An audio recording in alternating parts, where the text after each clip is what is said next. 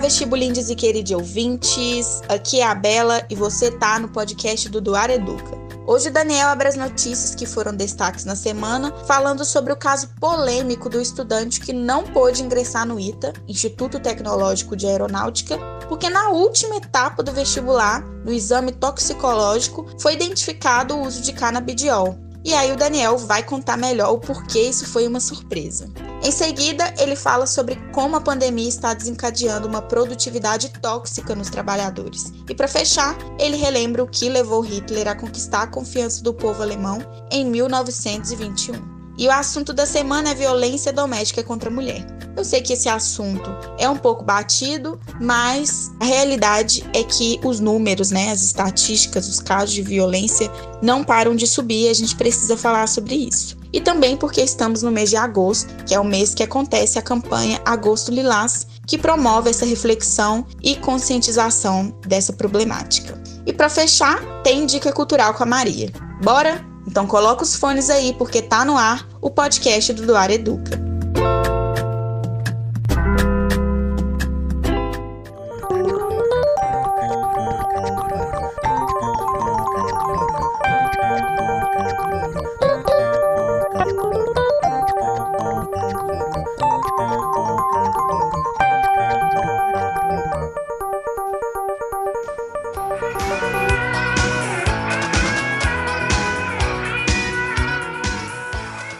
Fala turma, tudo bem? Meu nome é Daniel, sou um professor do Duar Educa e passo a atualizar vocês sobre o que de mais interessante aconteceu na semana. Preparadas? Preparados? Vem comigo então! A primeira notícia do dia foi publicada no site do G1 e tem a seguinte manchete candidato do ITA entra na justiça para ser aceito após teste toxicológico identificar canadibiol. O exame é a terceira e última etapa para admissão na instituição que tem um dos vestibulares mais concorridos do país.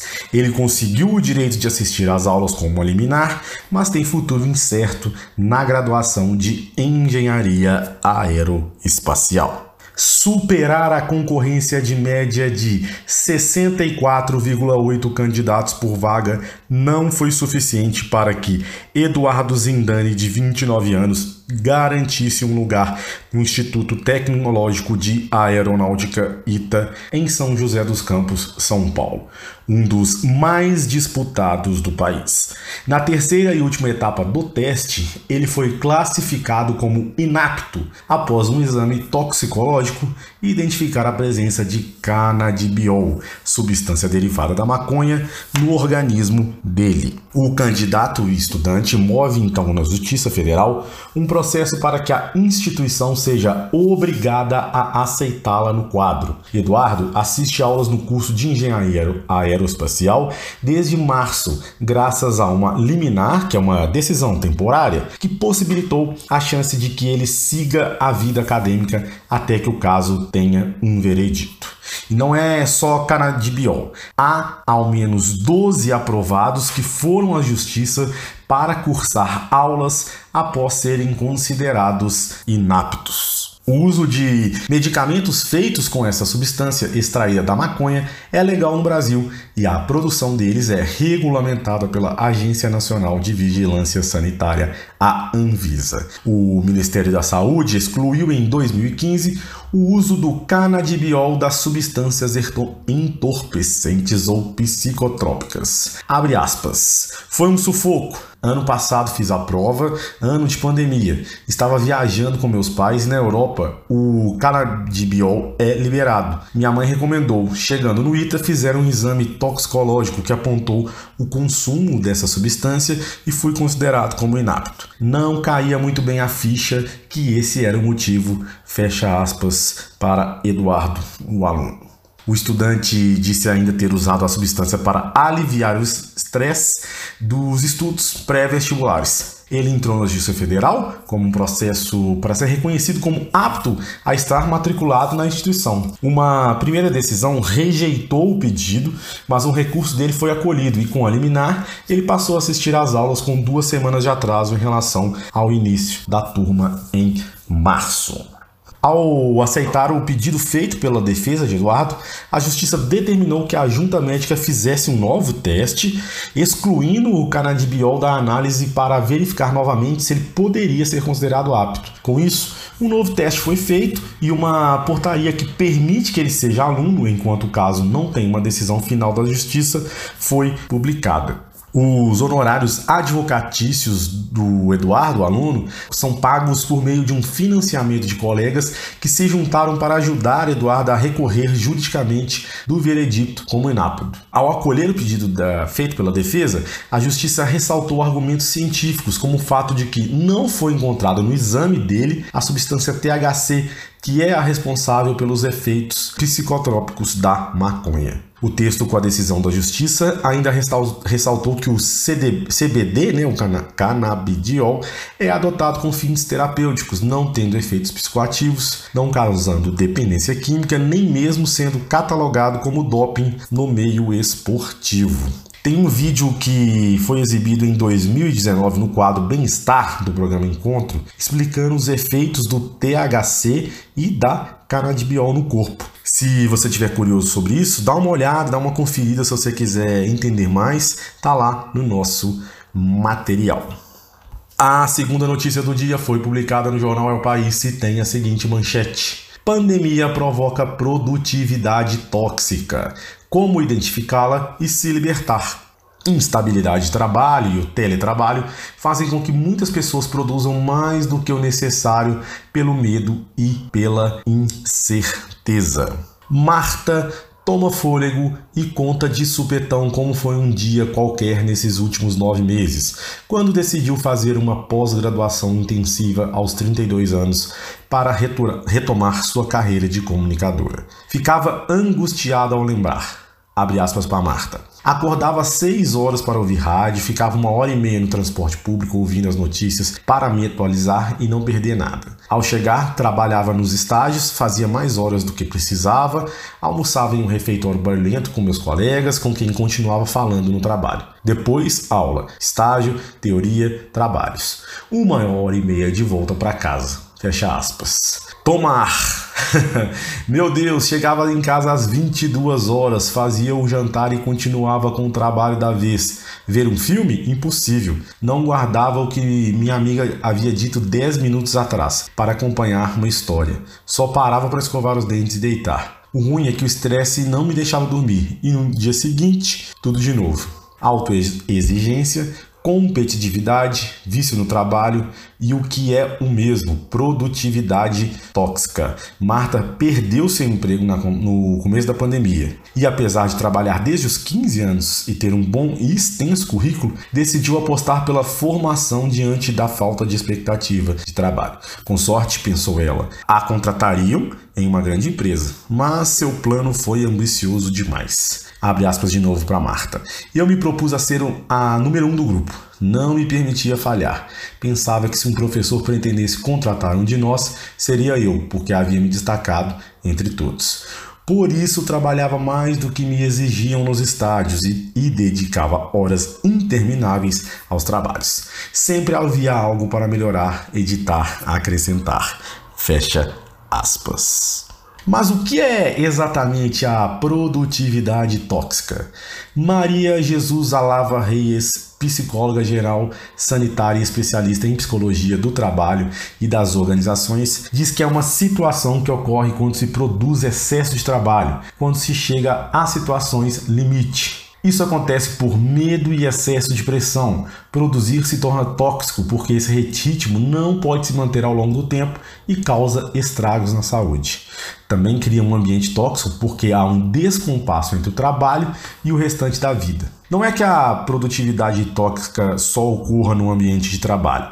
Também acontece com a obsessão, por exemplo, de treinar 5 horas por dia. E como esquecer do confinamento? O mundo queimando, destroçado e nós em casa montando cursos online, visitando museus online, fazendo trabalhos manuais e cortando as unhas em nosso Instagram Live para 32 espectadores. Como dizia a escritora Ana Pacheco em uma coluna. Mas essa hiperprodutividade ocorre especialmente no trabalho, porque é a ele, ao trabalho, que dedicamos mais tempo em nossa rotina. E ainda que essa situação seja e tenha sido comum em nossas sociedades hiperconectadas, a pandemia né, do coronavírus agravou ainda mais. O teletrabalho, por exemplo, impede muitos de finalizar as tarefas às 17 horas, por exemplo, como antes, diz a psicóloga Alava. Não desconectamos nossos celulares com computadores, tudo à custa de um aumento da jornada de trabalho com menos conciliação. Às vezes, temos jornadas intermináveis, não há limites. As pessoas com alto nível de exigência sentem que não são suficientes apesar de tudo que fazem. Sempre precisam da opinião externa e do reconhecimento para se sentirem válidas. Para elas, o medo é relevante. Essa ansiedade se acentuou com a Covid-19 pela incerteza e por não poder controlar o que acontece. O que podem controlar? O que as pessoas fazem. Por isso trabalham mais e quanto mais os outros veem, melhor. Assim tem a sensação de que controlam o tempo e sua vida. Gente, isso é muito sério, é para a gente prestar atenção, vamos tomar cuidado, tem hora para tudo e cuidar da mente é essencial. A terceira e última notícia do dia foi publicada na revista digital Aventuras na História e tem a seguinte manchete. Neste dia, em 1934, Hitler assumia o poder na Alemanha. Para convencer os alemães sobre seus planos, o Führer utilizou táticas econômicas e discursos populistas. No fatídico dia 29 de julho de 1921, o ditador nazista Adolf Hitler se tornou líder do Partido Nacional Socialista dos Trabalhadores Alemães, conhecido mundialmente como um líder tirano, mas dono de um poder de persuasão e populismo.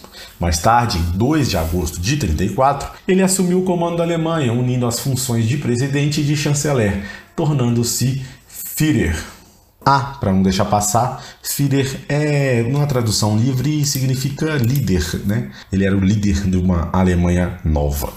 Ao longo da história, muitas pessoas se perguntaram como que Hitler conseguiu convencer seu partido e o povo a apoiarem né, suas mórbidas ideias. Embora seja uma história repleta de lacunas, a grande maioria dos historiadores explicam que houve um intenso aparato de propaganda nazista. Além disso, muitos especialistas afirmam que a classe média alemã estaria isenta de grandes responsabilidades da Segunda Guerra Mundial, pois os benefícios concedidos a uma minoria dessas pessoas foram consequência da crise gerada pela derrota da Primeira Guerra Mundial. Contudo, o historiador alemão Götze Ali contesta essa teoria. Membro convidado do Instituto Yad Vashem, dedicado às vítimas do Holocausto, o historiador defende que Hitler conseguiu cooptar parte da, popula da população alemã, não com seus discursos manipuladores ou com a defesa do ódio racial, mas oferecendo benefícios sem precedentes aos seus súditos mais pobres. A tese é polêmica porque compartilha de forma mais democrática a culpa pelos horrores perpetrados pelo governo alemão e está reunida em O Estado Popular de Hitler como o nazismo conquistou a Alemanha. O autor, né, o Götze Ali, resume seu, assim seu objetivo. Quero fazer uma pergunta simples que nunca foi realmente respondida. Como pode ter acontecido? Como os alemães permitiram e cometeram crimes de massa sem precedentes? particularmente o genocídio dos, dos judeus europeus, né? Sua resposta nada confortável é que isso aconteceu porque a grande maioria do povo alemão foi beneficiada pela matança e, por essa razão, permaneceu omissa aos crescentes horrores do regime de Hitler. Isso vai de encontro à versão mais, mais corrente, né, a versão mais popular, de que com a derrocada do nazismo, os próprios alemães estavam se sentindo libertados das mãos de um ditador sanguinário e elitista uma resposta muito conveniente aos britânicos americanos, cujas atrocidades são apagadas numa aura de heroísmo, e os próprios alemães que se livram da culpa de terem um dia amado Hitler. Considero o regime nazista uma ditadura a serviço do povo, diz Ali. O período de guerra, que mostra claramente as outras características do nazismo, fornece a melhor resposta da questão. Hitler, os líderes regionais de seu partido, seus ministros, secretários de Estado e consultores cumpriam o papel de demagogos tradicionais, constantemente se perguntando como melhor garantir e consolidar a satisfação geral e comprando diariamente a aprovação pública ou ao menos a indiferença das pessoas. Os documentos revelam que durante seu governo Hitler jamais aumentou os impostos cobrados dos trabalhadores. Para reforçar a ilusão de que os benefícios estavam garantidos e provavelmente iriam aumentar, Hitler fez com que a comunidade rural, os trabalhadores braçais e os servidores civis de classe baixa ou média não fossem significativamente afetados pelos impostos da guerra. A situação no Reino Unido e nos Estados Unidos era bem diferente. Isentar a maioria dos contribuintes alemães significava aumentar a carga tributária das parcelas da sociedade que tinham grande receita. A única maneira de manter a máquina de guerra alemã lubrificada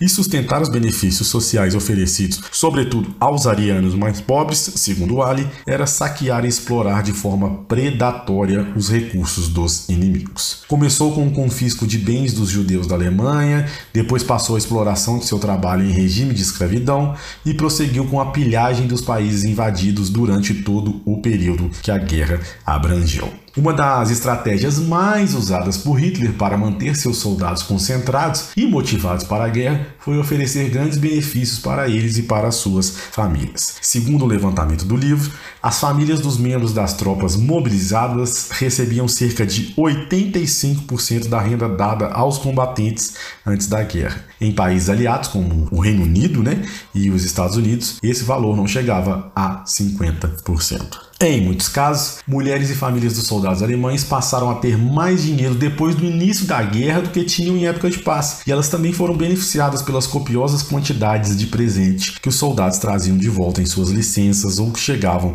dos países ocupados pelo poderio militar. Vasculhando os arquivos secretos nazistas, Ali descobriu que os alimentos e suprimentos roubados pelos alemães da União Soviética entre 41 e 43 poderiam sustentar 21 milhões de pessoas. Os prisioneiros de guerra soviéticos, nesse meio tempo, morriam de inanição.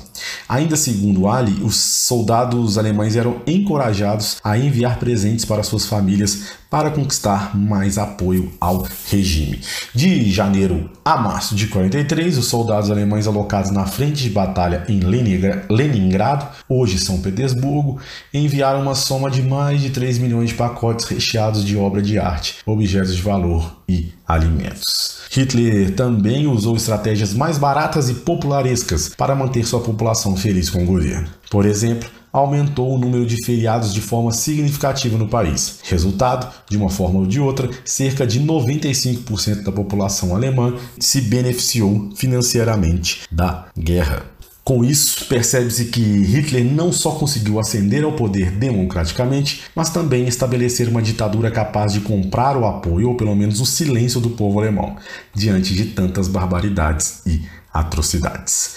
Ninguém acredita como, mas as ditaduras e, sobretudo, os governos ditatoriais foram e vão sendo implantados. Todo cuidado é pouco. Por hoje é só, turma. Espero que tenham gostado da seleção de notícias. Fico por aqui, desejando a todos e a todas uma ótima semana. Mas antes, deixe vocês com a música Brasil do cantor brasileiro Cazuza. Um abraço, até semana que vem. Tchau, pessoal. Brasil,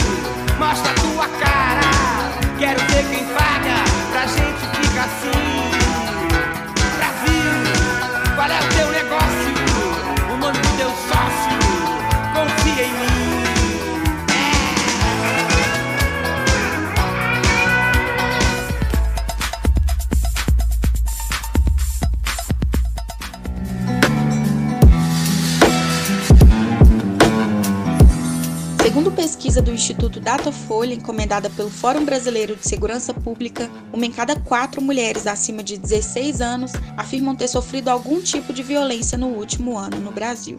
Isso significa que cerca de 17 milhões de mulheres sofreram violência física, psicológica ou sexual no último ano. Esse levantamento indicou que caíram os casos de violência na rua, mas aumentaram as agressões dentro de casa. Vizinho, que em 2019 ficou em segundo lugar como autor dessas agressões, esse ano sumiu das respostas. E no lugar dele apareceram pai, mãe, irmão e outras pessoas do convívio familiar. Esse número, que esse ano ficou em 21%, representa uma estabilidade em relação à última pesquisa que foi feita em 2019, quando a porcentagem de mulheres que afirmaram ter sofrido alguma agressão era de 27,4%. Mas apesar disso, Samira Bueno, que é diretora executiva do Fórum Brasileiro de Segurança Pública, explicou que é preciso levar em conta outros indicadores, como o contexto em que a pesquisa foi realizada. Esse é um dos maiores desafios no enfrentamento a esse tipo de crime, gente. A subnotificação, que é muito grande. Porque denunciar significa interromper uma convivência, que é uma decisão difícil para a vítima, porque os agressores são parentes. Vamos pensar aí na situação de uma mãe que sofre violência por parte do filho. É complexo demais para essa pessoa reconhecer o filho como agressor, denunciar e conseguir manter uma distância. É muito complicado. Além disso, a gente tem uma deficiência enorme no que diz respeito à discriminação de gênero no mercado de trabalho, principalmente contra as mulheres que são mães, né? Elas são as primeiras a serem demitidas em situação de crise.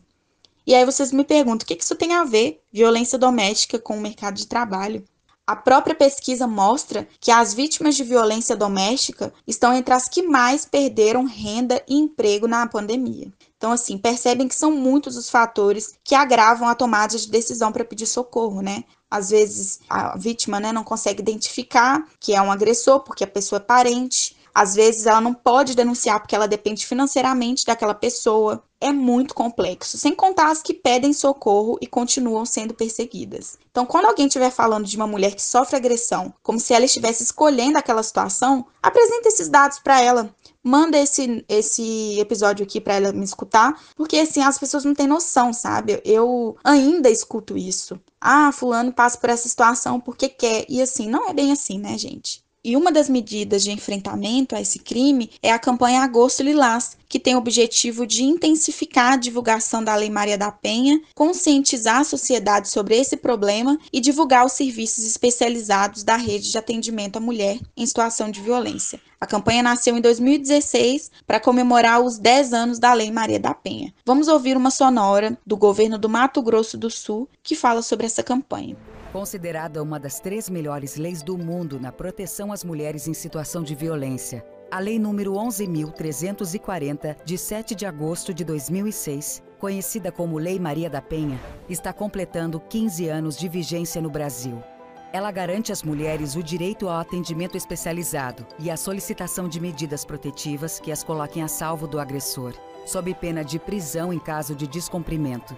Embora muitos pensem que a Lei Maria da Penha se aplica somente a casos de agressões físicas, é importante destacar que a lei prevê cinco tipos de violência doméstica e familiar. A violência física, já citada, que é também a mais facilmente reconhecida. A violência psicológica, a mais comum e cruel de todas as formas. A violência moral, que imputa mentiras e ofende a dignidade da mulher. A violência sexual, quando a mulher é forçada a manter relações contra sua vontade, e a violência patrimonial, quando a mulher tem seus bens controlados pelo agressor. Se reconhecer em uma relação abusiva é o primeiro passo para o rompimento do ciclo de violência. O segundo passo é não ter medo e procurar ajuda.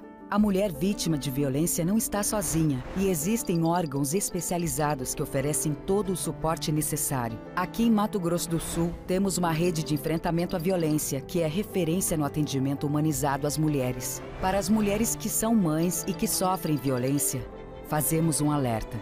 Na maioria dos casos, as violências também são praticadas contra os filhos, prejudicando o saudável desenvolvimento de crianças e adolescentes. Quando uma mulher é agredida, toda a família sofre. Se você é vítima de violência doméstica e familiar, busque ajuda. Se você conhece uma mulher que esteja sofrendo violência, denuncie. A denúncia é anônima e sua atitude pode salvar uma vida. Todas nós temos direito a uma vida sem violência e a Lei Maria da Penha nos garante essa proteção. Não se cale.ms.gov.br Governo do Estado de Mato Grosso do Sul.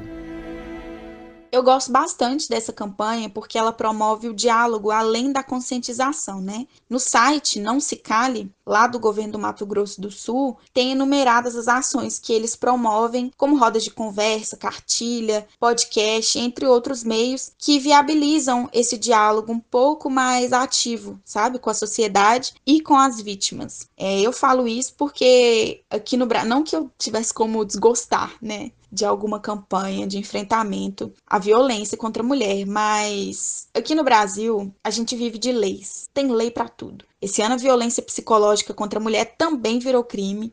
Então assim, criminalizar a gente criminaliza, mas isso não resolve e nem ameniza a situação. Às vezes o agressor é preso ali na hora, horas depois, né, vão desce para a delegacia Horas depois, ele está em casa de novo, convivendo com a vítima e cheio de ódio por ter passado algumas horas preso, às vezes por ter sido xingado pela delegada, essas coisas. É muito triste a gente pensar dessa forma, mas é real porque eu já presenciei isso, sabe? Ver um casal descer para a delegacia e o agressor chegar em casa primeiro que a vítima, que ele tinha dinheiro para pegar um Uber e ela não. Então é muito complexo. É, jamais estou desmerecendo né, a Lei Maria da Penha, que é maravilhosa. A nossa Constituição é maravilhosa e a gente precisa sim desse aparato legal para ter a quem recorrer, né? Mas o que mais precisamos, gente, é de educação e equidade de gênero, porque assim a gente fortalece as vítimas contra esses violentadores, sabe? Até antes mesmo de uma situação de, de, de agressão acontecer. Então, quando a gente fala sobre acesso à educação sexual e de gênero nas escolas, Entra essa questão também. Já imaginou a quantidade de meninas que poderiam ser orientadas a reconhecer um agressor? Isso sim é medida preventiva contra a violência doméstica, né? Eu falo isso porque existe uma idealização muito forte do perfil da mulher que sofre agressão dentro de casa, né? Eu aposto que você tem a imagem na sua cabeça de uma dona de casa acabada, sem informação, cheia de filho, com marido carrasco e tal. E aí que isso pode aparecer nas novelas. Mas o perfil identificado pela pesquisa, a mesma pesquisa que eu estou citando aqui desde o início, foi apurada pelo Datafolha, mostra que a maioria das vítimas tem entre 16 a 24 anos. Elas representam 35,20% do total de vítimas identificadas, ou seja, é, do total de vítimas que fizeram denúncia, né? Em segundo lugar, vem as mulheres de 25 a 34 anos, que têm 28,60% de casos notificados. E em terceiro lugar, as que têm entre 35 a 44 anos, com 24,40% de casos notificados. Por mais que com certeza há uma subnotificação aí nesses números, é, os números ainda são muito altos para as mulheres nessa faixa etária de 16 a 24 anos, né, gente? Então, não considerar a educação sexual e de gênero como meio de enfrentamento é algo inaceitável já que a maioria dessas vítimas são meninas ainda em idade escolar. Outro recorte fundamental que a pesquisa faz é o reconhecimento de que a maioria das vítimas são mulheres negras e divorciadas. E aí, se a gente intersecciona essas porcentagens com as de outras pesquisas, seja por abandono parental, ou seja, mulheres que são mãe solo, né? Perda de direitos ou perda de emprego, as mulheres negras sempre aparecem como maioria. E com isso eu quero dizer que além das leis, nós, enquanto sociedade, também temos que lutar contra esse problema.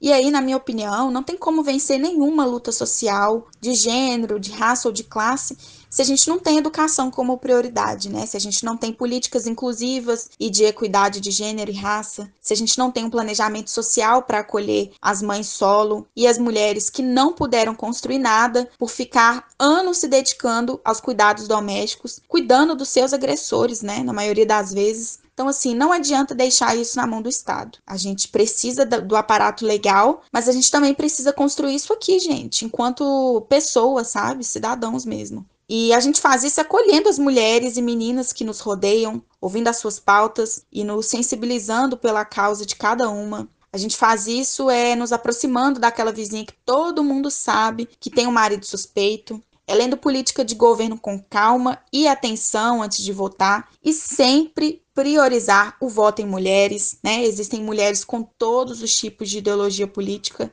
então não é desculpa. É, a gente tem que reconhecer que homens não fazem política por mulheres. Então a gente precisa colocar essas mulheres lá no Congresso com o nosso voto. E essas são algumas medidas que eu acho que estão nas nossas mãos enquanto sociedade, sabe? Além da campanha, né? Além do Agosto Lilás, além da Lei Maria da Penha, tem coisas que a gente pode fazer aqui sim. E que a gente feche o olho e desse jeito não tem como vencer, gente. É isso. Eu espero que eu tenha conseguido abordar o tema da maneira que eu gostaria, né? O meu objetivo aqui era identificar o problema, analisar as medidas legais para combater ele, mas também colocar a gente, né, nos colocar como protagonistas sociais, né? O que, que a gente pode fazer? O que está na nossa mão? E é isso. Eu espero que vocês tenham gostado e conversem comigo pelo Instagram porque eu quero saber quais outras medidas que vocês acreditam que pode ser impactante aí nessa luta contra a violência doméstica.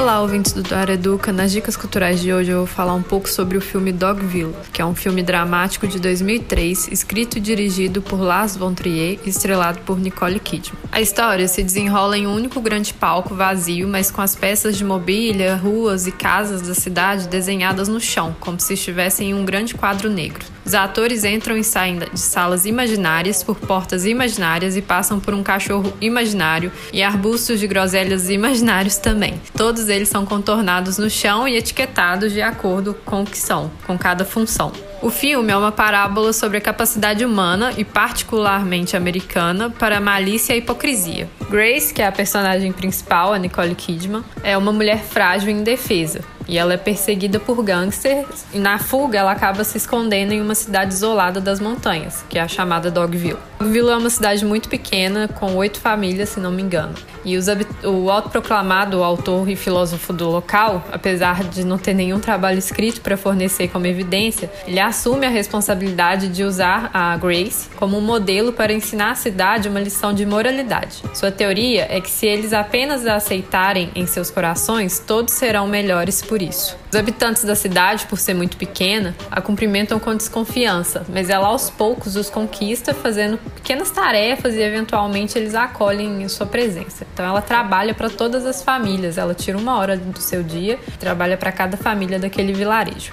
A pressão aumenta à medida que o seu status, a polícia vai à cidade e muda, coloca um cartaz. Em vez de desaparecida, eles colocam para procurada, perigosa. Embora as pessoas do local saibam que a Grace não cometeu os crimes dos quais é acusada no cartaz, eles sentem que tem de pedir mais a Grace, agora que seu próprio risco aumentou. Como ela passou a ser procurada e perigosa, o risco dela estar tá na cidade aumenta e, as, e as pessoas começam a pedir mais dela. Mas Grace ela não é apenas uma estranha estrangeira, ela também é uma mulher, e este é um elemento que não pode ser ignorado. Nesse sentido, uma cena forte é o estupro de Grace por Chuck, que é um dos habitantes da cidade. Esse estupro se passa em casa e, portanto, a portas fechadas, enquanto os vizinhos cuidam de seus negócios a poucos metros de distância. Mas como as paredes das casas são separadas apenas por paredes invisíveis, a sensação que a gente tem de intimidade e indiferença é quase insuportável. E o espectador, né, a gente vê uma realidade desconcertante em que o estupro está de fato sob os olhos de todos os habitantes de Dogville, mas eles nada veem e avisam. Esta é certamente uma metáfora forte e poderosa da atitude da sociedade frente à violência sobre a figura da mulher. O problema é caro, claro e óbvio e é visto por todos, mas ninguém age ou diz nada para mudar essa situação deprimente. Apesar de tudo isso, Grace não pode responsabilizá-los. Ela os perdoa e dá desculpas para suas fraquezas.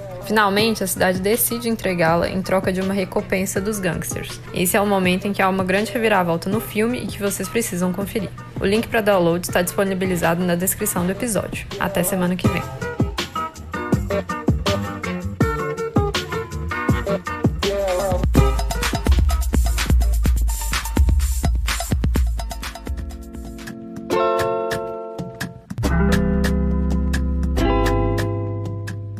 Ficamos por aqui. Se você tem alguma sugestão de tema ou quer fazer algum comentário sobre o conteúdo que a gente está trazendo aqui, fica à vontade para mandar uma mensagem lá no Instagram, @doareduca, que toda sugestão vai ser ouvida e será muito bem-vinda, né? Isso ajuda a gente a construir de forma mais certeira.